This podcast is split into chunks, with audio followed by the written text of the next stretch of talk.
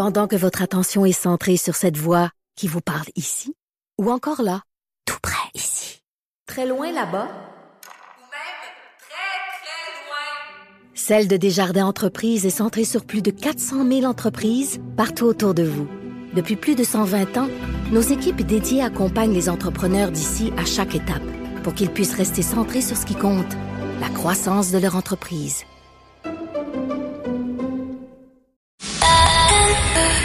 C'est 23. Patrick Lagacé en accéléré. Les meilleurs moments du Québec maintenant en moins de 60 minutes. Il y a quelque temps, on donnait le Parti québécois pour mort, notamment après la dernière élection générale de 2022, quand beaucoup de députés, beaucoup de comtés péquistes étaient passés aux mains de la CAQ. Et pourtant, euh, quelques mois peuvent faire une énorme différence. Un nouveau sondage nous arrive, donne le Parti québécois de Paul Saint-Pierre Plamondon en territoire majoritaire, 11 points d'avance sur la CAQ. Le chef du Parti québécois est au bout du fil. Monsieur Saint-Pierre Plamondon, bonjour. Bonjour. Euh, D'abord, c'est quoi le point tournant pour vous? Tantôt, je parlais avec Philippe J. Fournier, l'analyse de sondage, et lui, il voit un avant et un après volte-face sur le troisième lien de François Legault au mois d'avril. C'est un facteur important, mais je pense qu'un point tournant, c'est la campagne électorale de 2022 elle-même, où, euh, contrairement à durant la pandémie, où le gouvernement occupait la, la, la plus grande partie de toutes les communications politiques, il y a eu une place pour chaque parti d'opposition. Et c'est à partir de ce moment-là que plusieurs personnes ont appris à nous connaître, puis à saisir ce qu'on essayait de faire. C'est graduel, là, donc il y a toutes sortes d'événements. Moi, ce qui me frappe le plus, un an, euh, un peu plus d'un an euh, après l'élection de 2022, c'est quand on regarde le sondage dont vous parlez, 79% des Québécois souhaitent autre chose que la CAQ au pouvoir, ce qui est immense. Et ça veut dire que la volonté de changement en 2026, elle va être très, très forte. Donc, euh, nous, on prend euh, avec euh, modestie le, le, résultat en se disant, c'est à nous d'être à la hauteur de, des espoirs qu'on qu'on suscite, à la hauteur de la volonté de faire les choses différemment. Et il n'y a pas de raison de changer notre style par rapport à l'an dernier, en sachant aussi que les sondages vont continuer de fluctuer. Peut-être qu'on se donnera une entrevue dans six mois et là, le Parti québécois aura redescendu un peu, puis ensuite va peut-être remonter. Donc, faut quand même garder aussi là, Hmm. en perspective que ce sont des sondages, puis ce qui importe là, en politique, c'est la qualité de ce qu'on livre. Euh, et nous, on va se concentrer là-dessus. OK. Depuis plusieurs mois, là, les Québécois ont appris à vous connaître. J'entends souvent la phrase suivante. Je suis pas péquiste, mais j'aime bien Paul Saint-Pierre Plamondon. Les sondages montrent quand même que euh, vous avez une belle cote d'appréciation. Pourquoi vous pognez comme ça, d'après vous? Euh, je... je... je sais pas, je, je suis pas analyste. Je, je pense pas que c'est mon travail de, de faire euh, cette analyse-là. Puis, je rappelle que. Mais sans, que ce soit votre travail, M. Saint-Pierre Plamondon, il y a quelque chose qui connecte entre vous et les Québécois présentement. Ouais, puis ça nous avoir un point de vue là-dessus. Je ne cacherai pas qu'on n'est pas nombreux, on n'a pas beaucoup de ressources, mais ça nous encourage, ça nous donne vraiment un élan important. Euh, en même temps, je suis obligé de rappeler, le but en politique, c'est pas d'être populaire. La popularité en politique, ça peut être éphémère. Euh, la popularité, c'est certes un levier. Moi, je le vois, là, on a plus de cartes de membres, plus de dons. Donc là, on a plus de moyens pour embaucher des gens puis élargir notre petite équipe. C'est tout positif. Mais moi, ce que je sollicite ou mon objectif, c'est d'avoir un impact positif sur la société. Et je suis pas rendu là du tout. Donc, euh, je, je me lancerai pas dans Hmm. Euh, les analyses de pourquoi à ce stade-ci je serais populaire ou pas. Et je garde le cap sur des objectifs plus utiles puis plus importants qui viendront si jamais on, nous donne au Parti québécois la chance d'être au, au gouvernement. Je pense que c'est ça le sens de la politique parce que la popularité, elle peut euh, fluctuer dans tous les sens euh, en, en fonction de plein de facteurs, des fois qu'on contrôle même pas. Très bien. Chaque fois que les adversaires du Parti québécois, surtout les libéraux, ont voulu miner le Parti québécois, que ce soit en campagne électorale ou pas, ben on a sorti l'épouvantail du référendum. Là, avec disons les mauvaises fortunes du PQ ces derniers temps, cet épouvantail-là n'a pas été sorti. Maintenant que vous êtes populaire, euh, qu'est-ce que vous dites aux Québécois qui voudraient voter pour vous, qui vous trouvent intéressant, mais qui veulent pas de référendum? Ben, je demande simplement un peu d'écoute, dans le sens que si les gens nous trouvent pertinents puis nous trouvent euh, solides sur plein d'autres sujets, si les gens ont du respect pour certains de mes prédécesseurs au Parti québécois, là, les, plus connus étant notamment euh, René Lévesque et Jacques Parizeau, qui ont voulu vraiment euh, que le Québec accomplisse son destin, ait son moment historique, mais je leur demande de, simplement de nous écouter, de nous laisser un espace en se disant, ben, s'ils sont bons dans d'autres sujets, s'ils sont sérieux plus rigoureux dans d'autres sujets, il y a probablement de bonnes raisons pourquoi tant de politiciens dans notre histoire, pourquoi notre équipe pense que c'est absolument nécessaire de devenir un pays. Les questions les plus classiques, c'est euh, la pérennité de la langue, euh, la question de la culture, mais quand on regarde sur le plan environnemental, quand on regarde euh, sur le plan économique de nos finances, notre capacité à financer les services fondamentaux comme la santé et l'éducation, euh, il y a vraiment de bonnes raisons de, à tout le moins, considérer, considérer sérieusement, décider par nous-mêmes et exister partout dans le monde plutôt qu'être dans l'ombre d'un Canada où est-ce qu'on on est tellement démographiquement peu nombreux désormais que le Canada n'a plus besoin de nous. Regardez M. Poliev, regardez M. Trudeau. Ils n'ont pas besoin du Québec pour être premier ministre et ça se ressent dans les politiques du Canada qui ne tiennent pas compte du Québec. Donc, simplement un peu d'écoute, un espace d'échange sur pourquoi nous, on juge que c'est nécessaire. Mais je pense que je, je demande pas plus que ça. euh, nous, on continue notre travail comme on l'a fait euh, l'an dernier. Vous avez fait une sortie aujourd'hui pour dire votre inquiétude là sur euh, euh, la relation entre les enfants et les écrans. Et c'est vrai qu'il y a énormément d'études qui montrent que ça peut être euh, tout le contraire de bénéfique là, euh, sur la santé mentale, sur la santé physique.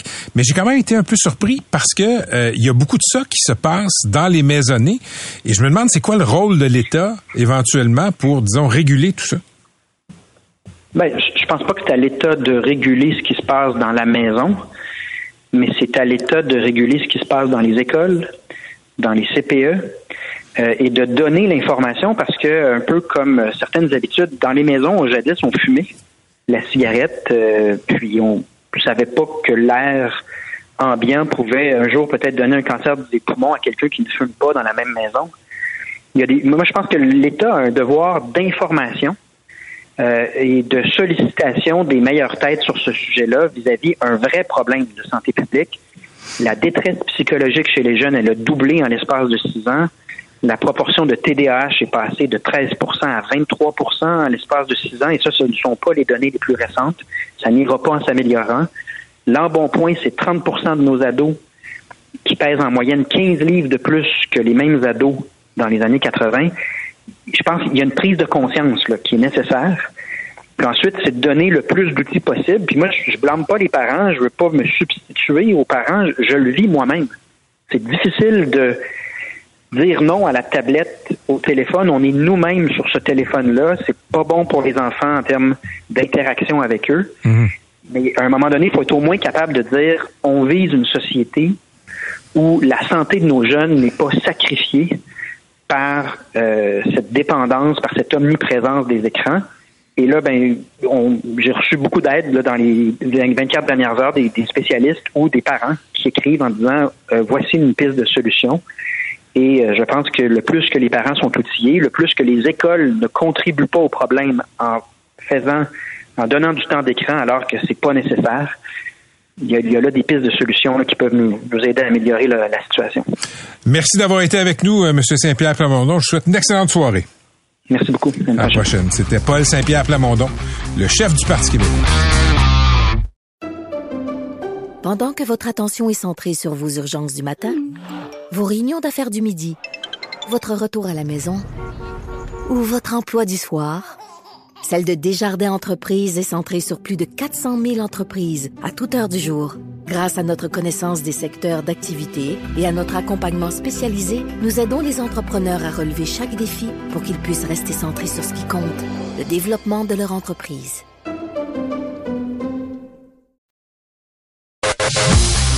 Patrick Lagacé en accéléré. Le Québec maintenant.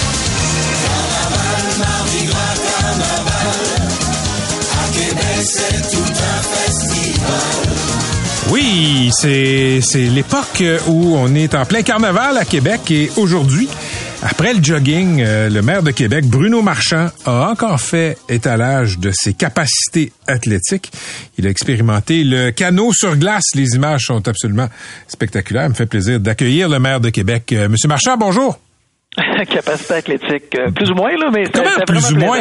Vous faites des marathons. Oui, oui, mais. Ben là.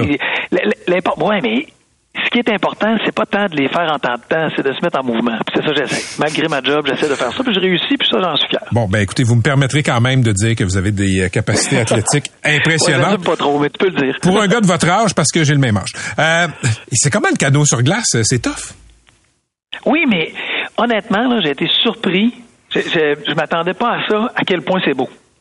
À quel point c'est exotique de se retrouver sur le fleuve avec des glaces partout dans un environnement complètement hivernal. Le fleuve, là, ça nous traverse à Québec, mais ça traverse Montréal aussi. Là. Ça a traversé le Québec, ça nous a façonné. Et là, tu es dans une activité hivernale que tu peux vivre à peu près juste ici au monde, ou presque, dans les grandes villes. Et tu es sur le fleuve, tu arrêtes ton canot, on débarque sur des glaces, tu serves le chocolat chaud, tu vois la ville. Honnêtement, là, tu entends les glaces se frapper les unes aux autres il y a quelque chose là qui m'a, euh, f- en bon français, flabbergasté. là. Il y a quelque chose où j'ai fait wow. J'avais jamais fait ça de ma vie. Puis je me suis demandé ce que j'avais attendu. J'encourage tout le monde à le faire tellement. L'équipe là, Cano Expérience là, font un travail colossal. Ils s'adaptent à toi, que tu sois sportif ou pas, bon ou pas. Ils te font faire une, ils, s'adaptent dans ta dans cette balade là qu'ils te font faire. C'était génial. Là, vous étiez avec le ministre, euh, le ministre de votre région, Jonathan Julien. Euh, vous n'étiez pas en train de faire une course. Là. On vous a montré comment ça se passait une course. Ouais, on était dans le même canot, fait que c'était dur, dur de faire une course. Mais euh, oui, ils nous ont demandé, ils nous, ils nous montrent au départ comment qu'est-ce que tu fais? Parce que quand il y a beaucoup de glace, évidemment, tu dois te mettre en mode pour pousser le canot avec ta jambe. Oui. T'es pas capable de ramer. Aujourd'hui, il y avait beaucoup de glace sur le fleuve, fait qu'on a peu ramé. Alors, tu as une jambe à l'intérieur, tu as l'autre jambe qui pousse, et là, ils, ils te guident, puis évidemment, c'est eux autres qui font le travail. Là, toi, tu as l'air du, du- du sportif athlétique, mais c'est vraiment les guides qui font le travail. Et c'était, euh, honnêtement, là, j'ai vraiment aimé ça. Comparé à courir, euh, est-ce que c'est plus difficile ou moins difficile physiquement? Ah, je dirais que eh, c'est une bonne question. Je- je- tu prends plus de pauses. Tu tu t'arrêtes. T'es- C'est plus bucolique parce que c'est rare que courir, tu vas courir 500 mètres, tu t'arrêtes. Bon, des fois quand on le fait en voyage, mais ça, il y a quelque chose de plus, euh, plus dans la- dans l'intensité un peu. Tu t'arrêtes, tu, tu prends le temps de savourer, tu regardes le paysage, tu regardes la ville, du fleuve. Non, euh, je sais pas, je saurais pas dire lequel des deux. OK. Puis là, on- vous arrêtez dans le milieu pour prendre un chocolat chaud. Ça, je pense qu'ils font pas ça quand c'est la course au carnaval, par exemple. Non, non, parce que évidemment, nous, on l'a fait à la vitesse pépère.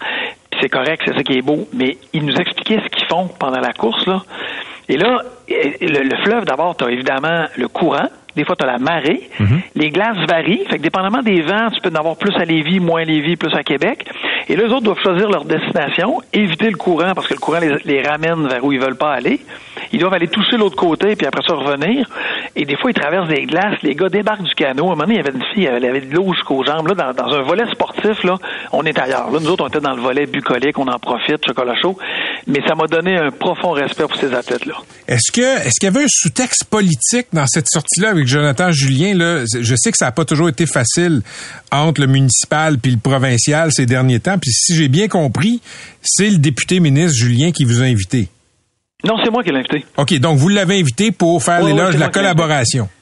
Non, ben ça, non, c'est pas, euh, non, je, je, c'est- pas le but de faire un photo op. C'était l'équipe qui a nos expériences qui organise ça. Les, les guides m'ont dit, ah, ce serait le fun de vous le fassiez. Oui, c'est- une, activité qui est, qui est patrimoniale. Là. Ça, au monde, là, tu peux presque pas faire ça. Fait qu'il y a quelque chose ici qui est, qui est de nous, de notre hiver, de notre ADN de Québécois, Québécoises. Donc, euh, euh, je me disais, qui j'invite? Ben, j'ai invité le ministre parce que je pense que lui aussi doit en faire la promotion. Lui aussi, euh, à travers notre office de tourisme, la destination Québec Cité, ben, il encourage ça. Les touristes vont même le faire sur le fleuve. Il y avait quelque chose que je trouvais pertinent, mais c'était pas le but de dire, hey, regardez, là, on, on se fait des photos pour montrer comment on est, on est gentil ensemble. Même si le but c'est de travailler ensemble, puis c'est à ça qu'on on aspire et qu'on fait. Il y avait vraiment quelque chose de cool à faire ça ensemble. En tout cas, votre description donne envie d'essayer ça, le, le canot sur glace euh, sur le fleuve. Je pense qu'il faut venir à Québec pour essayer ça, honnêtement. Là. Je pense que vous allez prendre des photos, vous allez faire des Instagram, vous allez prendre des vidéos, puis vous allez euh, vous coucher le soir en disant Waouh, j'ai fait ça. Puis je vous le dis, là, pas besoin d'être un super athlète, là. Juste le fait d'aimer ça, d'écouter les guides, de se laisser guider, c'est parfait. Le message est passé. Je vous amène sur un autre terrain qui a retenu notre attention. Euh, vendredi passé, Bruno Marchand, ça se passe à Québec dans le quartier Vanier. Il y a un projet de logement social avec un CPE. Puis il y a une Ouais. pétition qui a ramassé 341 noms pour s'opposer à l'avenue d'un CPE Ouais. parce qu'il y a des résidents qui disent que ça va faire trop de bruit. Euh, Qu'est-ce que ça dit sur la société que le bruit des enfants, ça empêche du monde de se concentrer? Ouais, c'est pas la première fois au Québec, c'est pas la première fois à Québec. Moi, les bras me sont tombés, là. Tu sais, je, je- je comprends là, quand on fait des débats sur est-ce que c'est le bon lieu pour installer un centre d'injection, est-ce que c'est le bon lieu pour installer un groupe communautaire XY. Des fois, on n'est pas sûr, on a peur, on a des craintes, puis on se demande. Puis trop souvent, par contre, on arrive avec des affirmations en disant non, moi j'en veux pas ça, je veux pas ça chez nous. Le problème, c'est que personne veut ça chez eux. Et là, on arrive avec quelque chose qui est quand même assez modéré en termes de besoins, là, un centre de la petite enfance ou des enfants le jour. Hein, c'est pas, pas un spectacle qui dure à minuit tous les soirs, 365 jours par année. Là, c'est pas un bar. Là. C'est des enfants le jour, à peu près entre 10h et 10h30, le midi peut-être un peu, puis peut-être à 3h pour ceux qui restent. Là. Il y a il y a des enfants qui jouent dehors. On a tous été enfants, on a des enfants, on a des petits-enfants. Moi, je pouvais pas croire qu'il y a des gens qui se disent hey, ça va te déranger notre quiétude. Sinon, on fait quoi comme ville? Là? On, on l'a envoyé nous, au centre de la petite enfance, dans, dans le boisé, à des endroits Non, où on mais- peut pas déranger le monde? Monsieur le maire, pas juste ça. ils- c'est du préscolaire. C'est, je pense, les cordes vocales même de, de, de 10 enfants ensemble. Je suis pas sûr que ça dérange grand monde. Ah non, ils sont même pas capables de tirer un ballon l'autre bord d'être là-dessus. mais non, mais c'est ça, il y a quelque chose de... Je pense qu'on choisit de vivre en ville au sens large, dans différents environnements. Même à Montréal, c'est pas tous les environnements qui sont pareils. Vivre à Ville-Saint-Laurent, vivre à Ville-Marie, puis vivre dans l'Est, c'est pas pareil.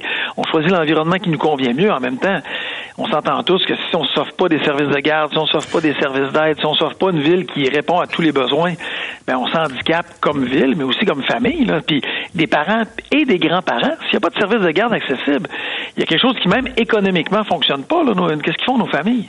Comment, comment vous avez, euh, publiquement, là, vous avez dit, écoutez, vous allez devoir vivre avec ça. Ces gens-là qui veulent pas d'un CPE dans leur cours, est-ce qu'ils ont des appuis euh, ou est-ce qu'ils sont tournés en, en bourrique à Québec? Ben, ils ne sont pas tournés en bourrique. Moi, mon but, c'était pas de dire euh, vous avez tort, vous avez raison. Mon but, c'était de dire il faut qu'on ait des CPE, puis il va en avoir. Alors, euh, c'est pas. Je, je comprends que les gens aient des préoccupations. Le but, on fait des consultations comme il s'en est jamais fait à Québec. On consulte les citoyens à chaque fois qu'on fait quelque chose. On a des processus de consultation qui durent des mois pour essayer d'entendre tout le monde. Mais oui, à un moment donné, il faut arrêter les consultations. Fait que dans ce cas-là, si on n'est pas capable d'aller de l'avant parce que les gens s'y opposent ou demandent un référendum, ben nous, on va prendre les mesures qu'il faut. On a besoin de centre de la petite enfance. C'est une valeur sociale, c'est une valeur humaine, c'est pour pour les gens, pour les familles. Québec va être une ville accueillante de familles. C'est une ville économique aussi qui permet aux gens d'aller travailler, femmes et hommes. Et on a besoin de centre de la petite enfance et il va en avoir. C'est quand même absurde qu'on ait besoin de, de, de souligner cette évidence. OK, Monsieur le maire, avant de vous laisser partir, je veux vous entendre. Vous l'avez vu dans les dans l'actualité, j'imagine. Là, on a eu des problèmes assez importants avec le REM la semaine Ouais, passée. Quatre, quatre arrêts de service. Et là, ben à Québec, le gouvernement a dépêché la caisse de dépôt qui gère le REM, c'est la division qui gère le REM, pour essayer de voir c'est quoi le meilleur projet structurant à Québec, tramway, pas tramway, etc. Quand vous voyez les ratés euh, de la Caisse de dépôt à Québec, est-ce que vous avez envie de travailler avec eux et d'écouter leurs suggestions pour Québec? Ben, un, on n'a pas le choix, fait qu'on va le faire. C'est pas, euh, c'est, pas ma décision, fait que, mais c'est une décision du gouvernement. On assume, on travaille avec eux autres, on collabore. Moi, je veux que ça avance, fait que je ne vais pas m'opposer. On, on- on ouvre toutes les vannes, on ouvre toutes les carters, on ouvre toute notre expertise, on travaille avec eux. Sur la question transport, euh, moi, des problèmes, des problèmes comme ça qu'il y en ait, c'est pas anormal. Maintenant, le travail qu'ils ont à faire, c'est comment on les corrige et comment on les corrige rapidement parce que je lisais en fin de semaine, je pense que c'est dans la presse où on parlait, euh, puis je me demande si c'est pas vous qui avez écrit l'article sur le, le fait qu'il y avait des gens qui étaient découragés puis qui pensaient même à plus prendre le transport collectif. Ça, c'est dans le devoir. Ben, dans le devoir, Oui. bon, pardon. Euh, alors, eh, ben, rendu là, c'est qu'on perd au change. Là. On, on va pas vers où on veut aller pour diminuer, entre autres, nos GS, accélérer les transports, permettre aux gens de, de, de se déplacer plus rapidement. On va à l'inverse de ça. Et ça nous coûte plus cher et ça a des coûts économiques. Fait que leur travail, c'est vraiment, comme ils l'ont dit, de prendre acte, de corriger et d'accélérer pour donner le goût aux gens de le prendre et non pas aller vers l'effet inverse parce que sinon, on est tous perdants. Là. Même si pas à Québec, quand ça arrive à Montréal, on est perdant. Le transport collectif, dans les autres grandes villes, il fonctionne, il fonctionne bien, il est fiable, il est rapide.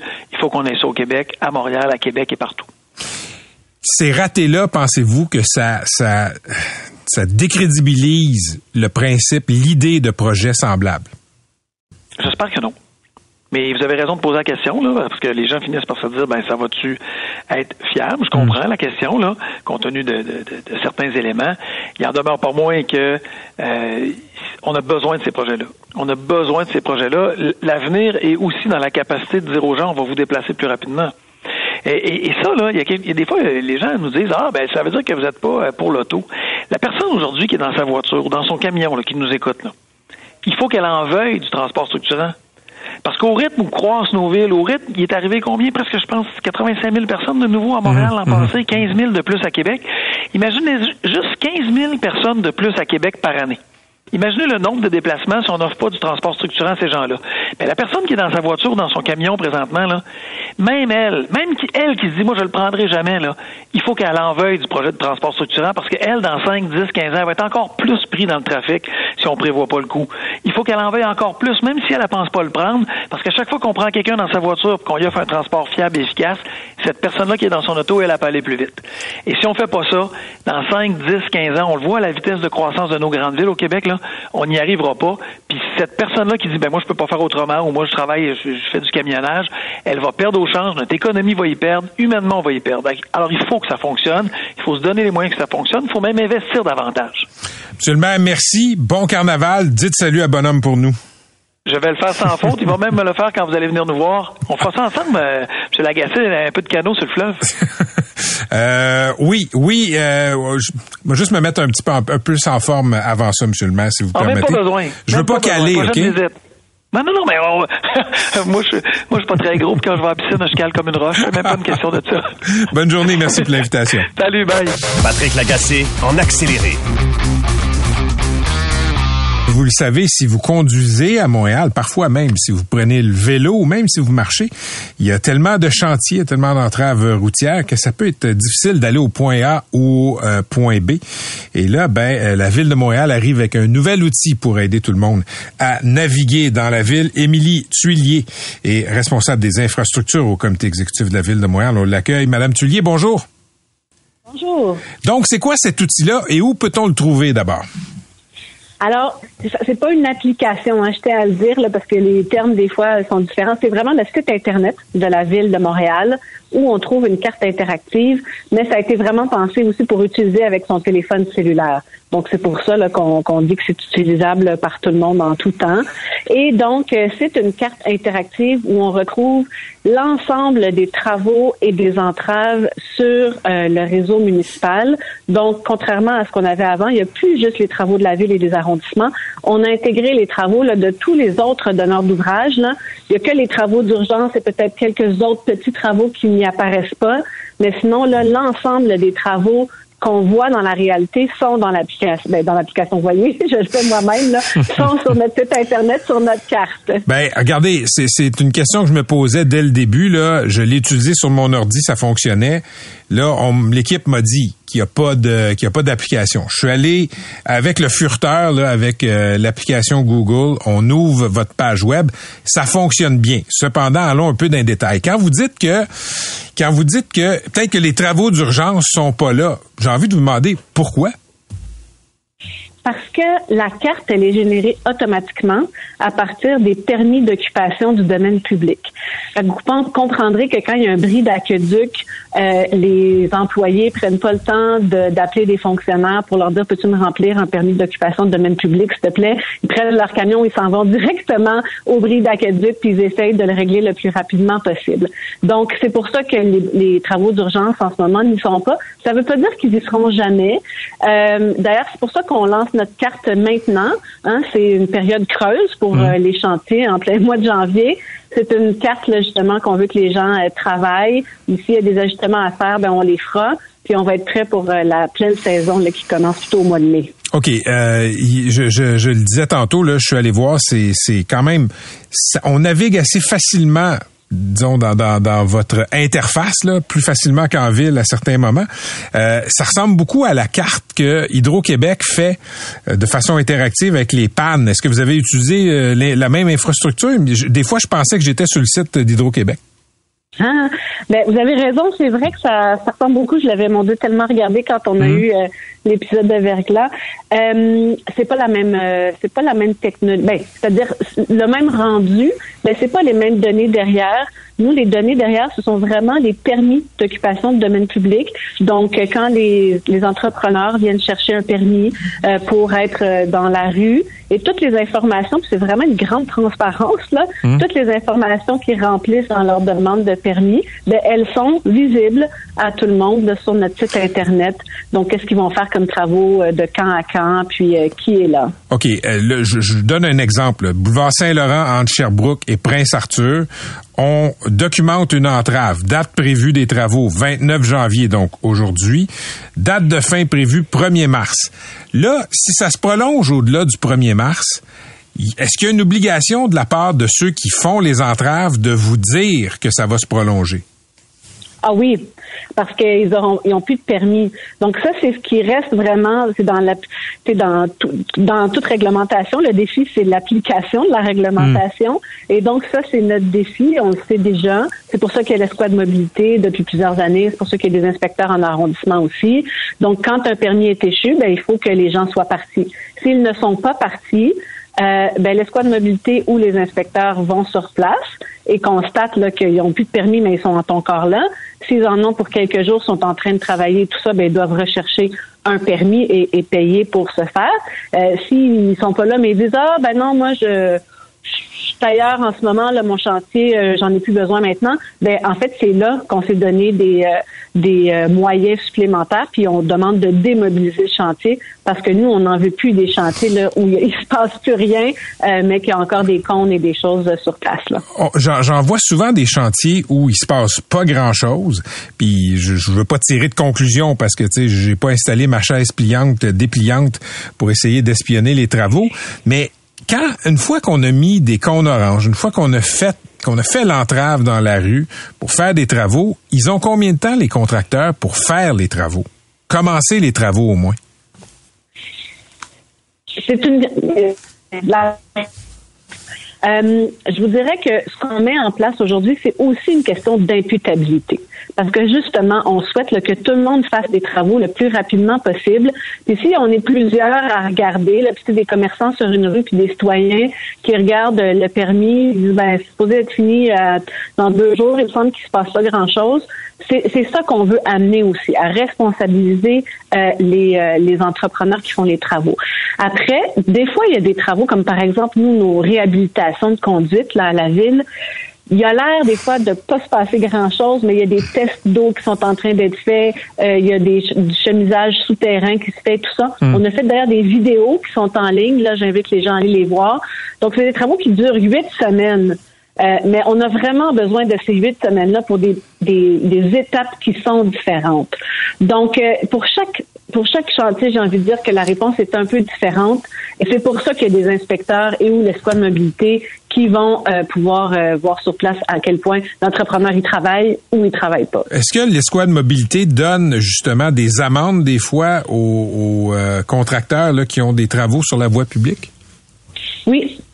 Oui, le squad mobilité, depuis qu'elle existe, elle a fait euh, 90 000 interventions. Bon, évidemment, chaque intervention n'est pas forcément une amende, mais oui, oui, euh, le squad mobilité donne euh, des amendes quand c'est nécessaire. Puis combien on donne pour combien d'amendes par année? Puis sont combien les amendes individuelles?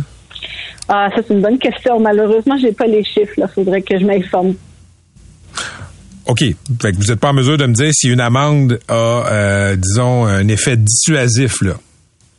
Ben, l'idéal, ben, quand on fait les amendes, c'est pour qu'elles aient un effet dissuasif, évidemment. Mais l'effet le plus dissuasif, je pense, c'est aussi que les gens comprennent que de plus en plus à Montréal, c'est pas un tapis, notre domaine public, là, c'est vraiment un espace précieux, puis on doit l'utiliser euh, de manière très optimale. Euh, ju- juste essayer de comprendre quelque chose, Madame Tullier. Vous me dites que c'est plus dissuasif quand les gens comprennent que la voie publique, c'est important que d'avoir une amende? Oui, parce que c'est une. C'est pour ça que je parle d'imputabilité. C'est une. euh, c'est une réputation d'entreprise aussi. Puis euh, nous, on le sait, là, parce que comme élu, on voit souvent euh, les, citoyens qui nous parlent de tel ou tel contrat. Puis les gens, ils savent que c'est tel ou tel contracteur qui, qui est en train de travailler dans la rue. Puis euh, par exemple, c'est des grandes compagnies qui font des projets immobiliers. Ben c'est la réputation qui est en jeu. Donc euh, c'est vraiment c'est vraiment l'intérêt aussi de cette carte-là, c'est que les gens de plus en plus le puissent savoir qui est en train de travailler dans la rue et que les entrepreneurs soient responsables et tiennent leur chantier euh, correctement. Mais, Madame Tullier, quelqu'un qui fait des aqueducs, vous pensez qu'il soucie de sa réputation auprès des Montréalais qui auront jamais aucun impact pour choisir ce donneur d'ouvrage-là un jour? Ah ben, à la ville de Montréal, on a une une comment dire une évaluation des fournisseurs. OK. Donc oui, on a déjà quelque chose de beaucoup plus que juste les citoyens là. Fait que c'est sûr que les amendes, les prix oui sont dissuasifs. Euh, si on a besoin d'augmenter les amendes, on va les augmenter. Mais vraiment, nous, on considère que c'est changer la culture des chantiers à Montréal, c'est ça qu'on est en train de faire. Puis, euh, je pense que tout le monde est réceptif depuis notre sommet euh, sur les chantiers. Il y a vraiment un momentum. Les entrepreneurs embarquent aussi. Tout le monde embarque.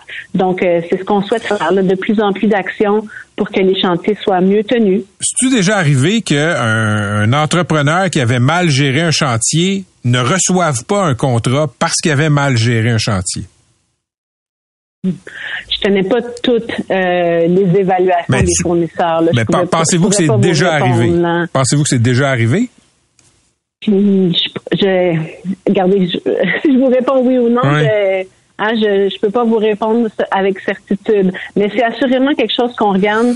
Euh, il y a des audits qui sont faits, il y a une hmm. charte montréalaise des chantiers aussi. Donc, c'est vraiment des choses qui sont notées avec les fournisseurs. OK. Puis quand, quand vous donnez un contrat, est-ce que dans le pointage que euh, qui mène à la décision de sélectionner euh, un, un entrepreneur, est-ce que la performance passée compte? Y a-t-il des points si on a mal géré un chantier dans le passé qui sont enlevés?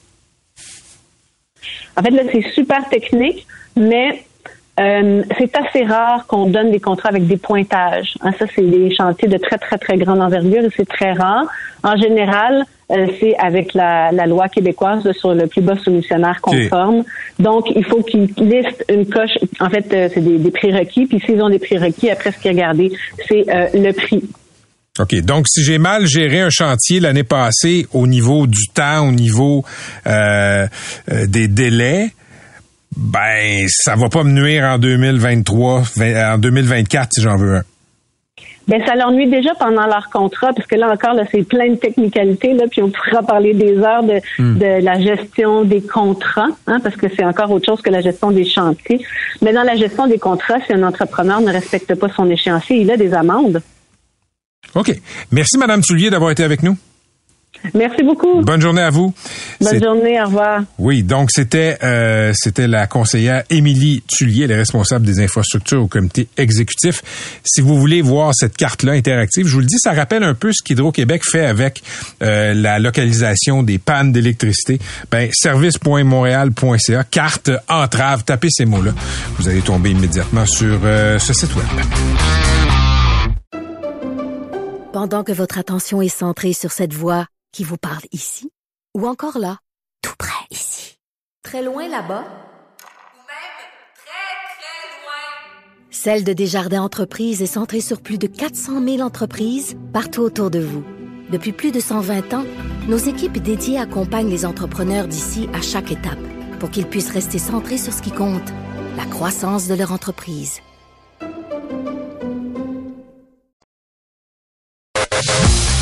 Patrick Lagacé en accéléré. On va faire le point sur la guerre entre Israël et Gaza, où il y a une agence de l'ONU pour l'appui aux Palestiniens qui est dans l'eau chaude, mais aussi sur une histoire euh, assez assez incroyable des Hells Angels canadiens qui auraient été embauchés par l'Iran pour faire taire un dissident qui est réfugié aux États-Unis. Thomas Junot est professeur agrégé à l'École supérieure d'affaires publiques et internationales de l'Université d'Ottawa, spécialiste du Moyen-Orient, spécialiste aussi de la sécurité nationale. Bonjour Thomas. Bonjour. Je veux qu'on commence avec cette nouvelle absolument spectaculaire qui est sortie aujourd'hui. L'Iran qui aurait embauché deux Hells Angels du Canada anglais pour faire assassiner un dissident iranien en exil aux États-Unis. Euh, c'est une nouvelle qui est évidemment spectaculaire. Euh, c'est percutant, ça frappe l'imaginaire. mais euh, c'est euh, bien en ligne avec ce qu'on sait sur l'Iran, c'est-à-dire que les services de renseignement iraniens, qui sont très actifs à l'étranger, qui sont très actifs ici au Canada, on le sait, c'est un bon timing que le travail public de la Commission sur l'ingérence étrangère commence justement aujourd'hui. Euh, c'est le genre de, de, façon de fonctionner, de tactique que les renseignements iraniens utilisent, parce que ça leur donne un peu une distance. Hein. C'est, c'est pas leur propre agent qui commettrait l'acte, que ce soit un assassinat ou d'autres choses, un vol, euh, l'intimidation, etc. Mais ça leur permet d'essayer de, de créer une petite distance. Là. Mais faire affaire avec le crime organisé, on l'a vu dans les derniers mois. Les renseignements chinois le font, les renseignements indiens le font, les Iraniens le font. C'est une tactique qui est bien connue. Là. Donc, euh, pas, pas seulement au Canada, mais un peu partout en Occident, on utilise des éléments de crime organisé local pour tuer euh, des dissidents politiques? Euh, exactement. Et, et des, des, précédents pour ça, on, on l'a vu à plusieurs reprises. Dans les cas d'ingérence étrangère aux États-Unis, notamment qui implique l'Inde, on a vu certaines relations comme ça. Hmm. Euh, c'est une relation entre guillemets, là, qui est gagnant-gagnant. Parce que, comme je disais, d'un côté, pour l'État hostile, ça lui permet de maintenir une certaine distance, mais pour le crime organisé, ça leur permet de faire de l'argent. Ils, mettent en vente, si on veut, une espèce de service de mercenaires. Là.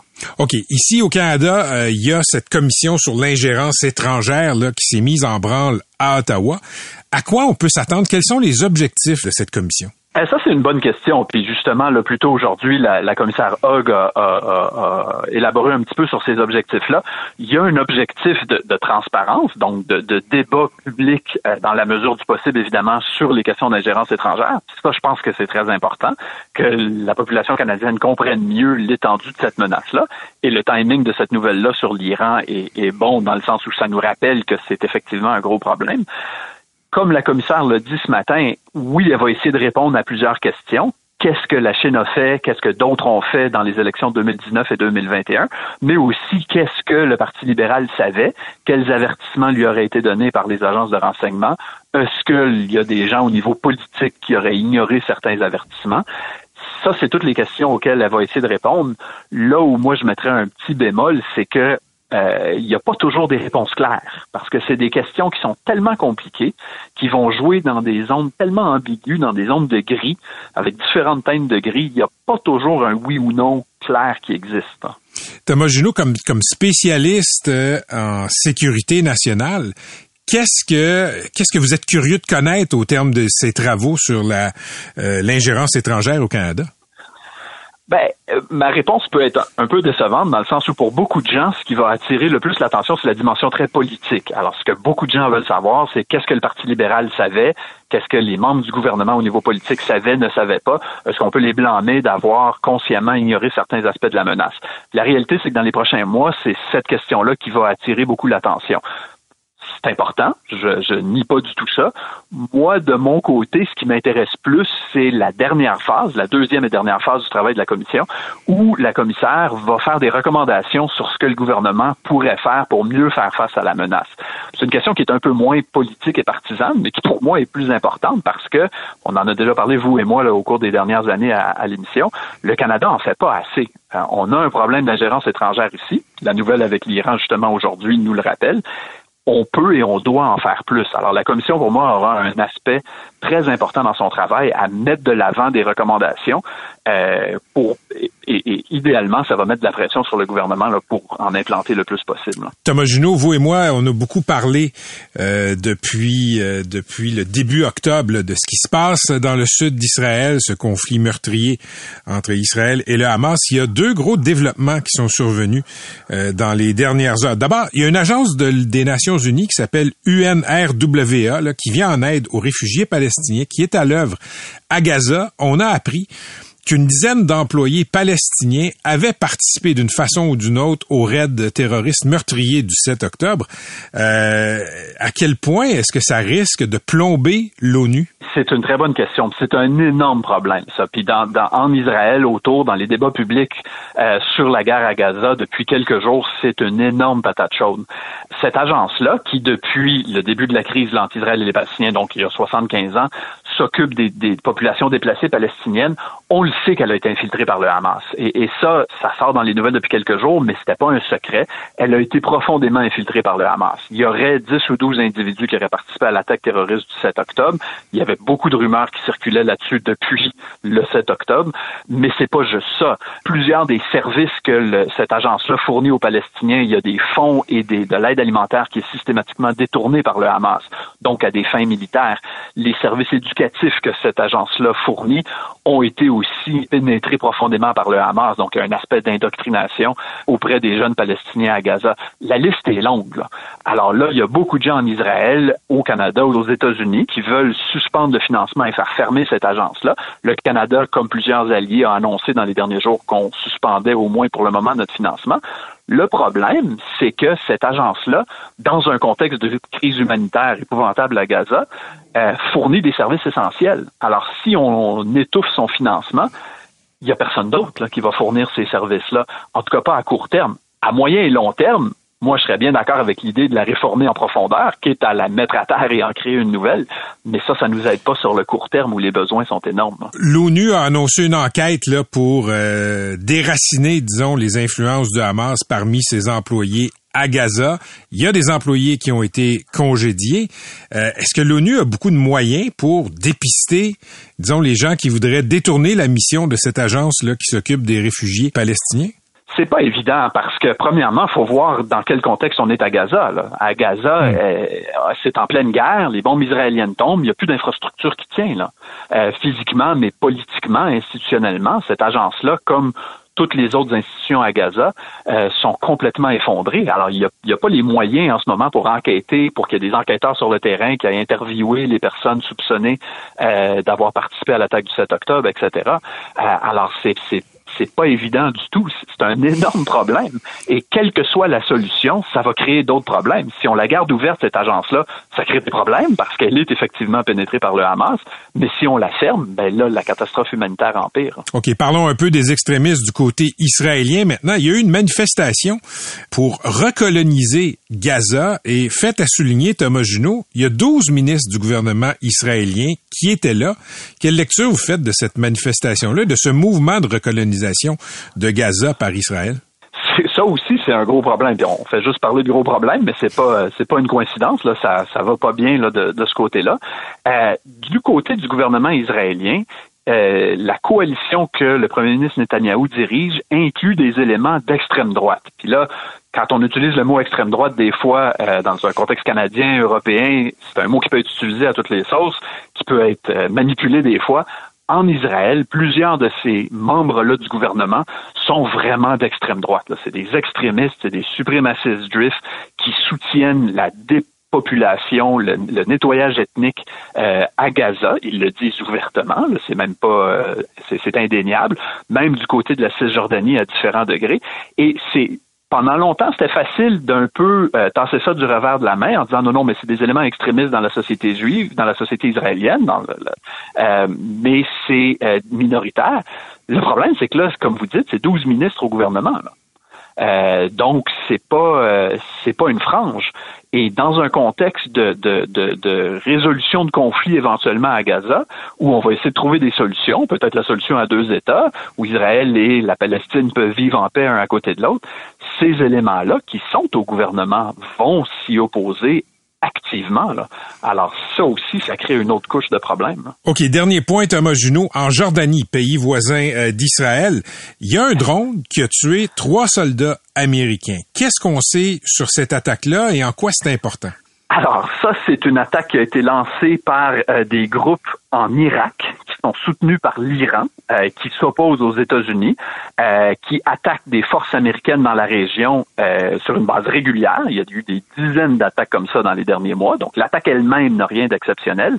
Dans ce cas-ci, elle a ciblé des installations militaires américaines à la frontière entre la Syrie et la Jordanie. Hein. De ce côté-là de la Syrie, les États-Unis gardent une petite présence, officiellement pour lutter contre l'État islamique, en pratique pour contrer l'Iran aussi.